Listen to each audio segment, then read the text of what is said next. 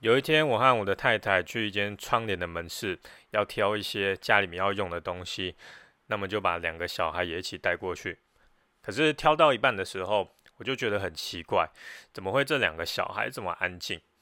因为有当父母的人都知道嘛，如果小孩很安静的时候，通常就是没有好事发生的时候。那我就有点紧张去看一下他们在做什么，因为毕竟这两个都是男的，啊，他们很安静。是不太可能的一件事情。结果我发现他们站在那个店里面的电视机前面，然后一动也不动的一直看。那可能你会觉得哦，站在电视机前面很正常啊，反正大家都爱看电视嘛，特别是小孩啊。但是问题是，这个电视里面它播放的内容是窗帘的广告介绍，而且它是不断重复在播放的。那店员就很惊讶嘛，他就问说：“诶，为什么你的小孩他们有办法一直看这些广告，而且还是重复播放的？”那答案很简单嘛，我就跟店员说：“因为家里面没电视，所以只要到外面看到电视的话，不管那个电视是放什么内容，他们都会觉得好看。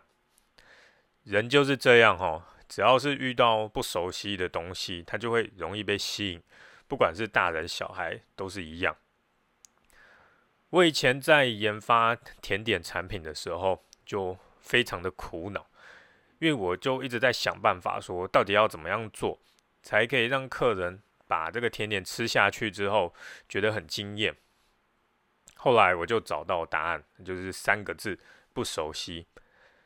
在甜点里面，如果我放的原料是客人很熟悉的味道，那评价最多就是非常好吃，而不会让人觉得非常的惊讶。因为他已经预期要吃到这样的味道，可是我想要的是，是客人一吃到嘴巴里面，他的瞳孔就会瞬间的放大，然后好吃到让他不小心骂出脏话来。要做到这样的效果的话，关键就是我需要用到客人不熟悉的原料，不熟悉之外，当然同时它也要好吃嘛。啊，不熟悉又好吃，最容易吸引人，这就是人性。所以我在推一些。季节性的产品的时候，我会故意去找特殊的食材，有特殊的香气，譬如说皮革木的花蜜啊，或者马拉露蜜的巧克力啊之类的，他们会有比较特别的味道跟香气，那就可以给客人呃味觉上面的惊喜。呃，他们一旦感觉到了惊喜，那评价就会超高。就像如果你生日的时候，如果有人给了你一个。非常惊讶的惊喜的话，你一定会对这次的生日感觉印象更深嘛，是一样的道理。另外，我也有发现哦，如果想要让客户对产品感到很惊艳的话，呃，除了给他们陌生的东西、不熟悉的东西之外，还有另外一个做法，就是推出升级版，那品质要好到让他们像是看到新大陆一样。举例来说，巧克力好了，譬如说普通的人吃巧克力。他心里面预期的就是吃到哦巧克力味，吃下去就是有巧克力味啊，顶多就是很浓。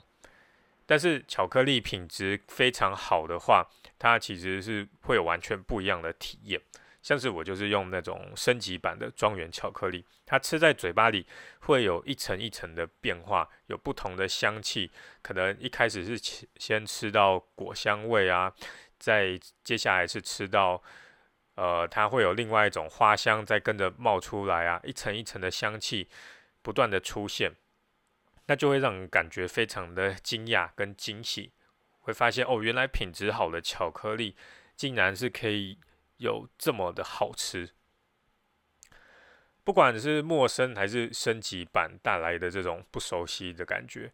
这种惊喜，它都是可以套用在各行各业上面，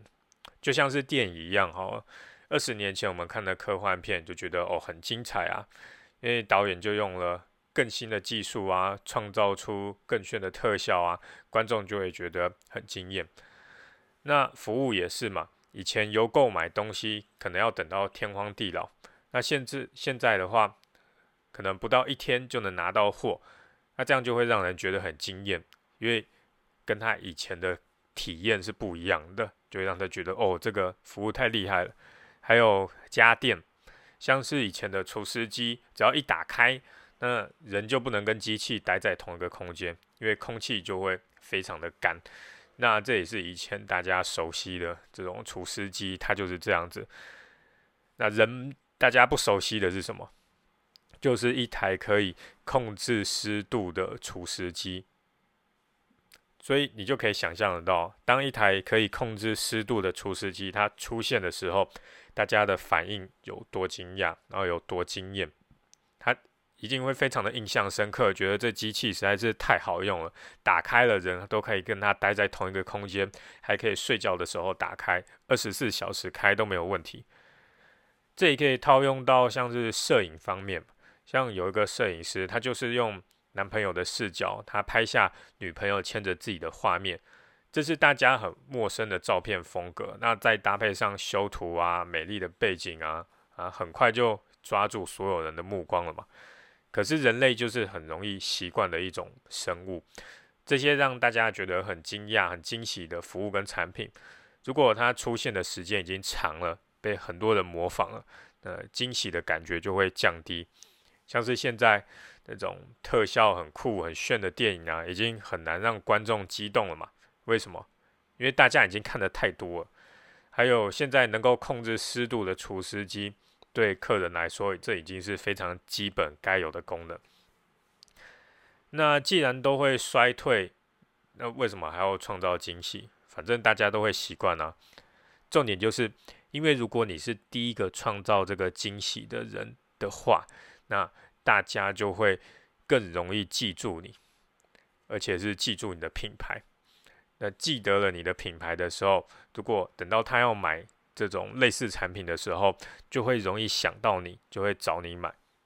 可是要注意的是哦，不能是只有创意跟不熟悉而已哦，你同时还要需呃有打中客人的需求，要好用哦，要好吃或者是好看。如果只有创意的话，那大家体验过一次，有个新鲜感之后，他就不会想要再试第二次了嘛？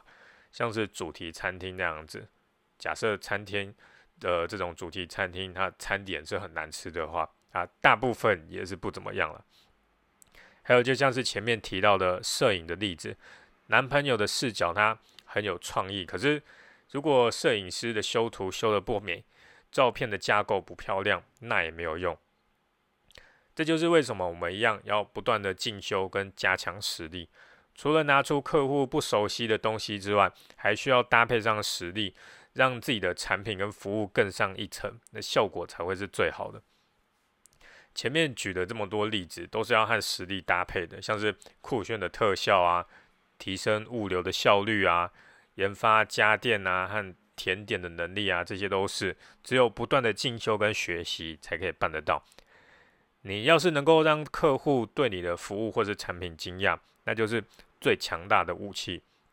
因为他会对你印象非常深刻，而且他一定会到处和别人说，甚至是去抛到网络上面，那你的口碑行销就会很快的扩散。另外，我也推荐一本书，它的书的名字叫《长销》，长是很长的长，销售的销，内容是在说怎么样可以做出好的产品。那对你会有非常的有帮助。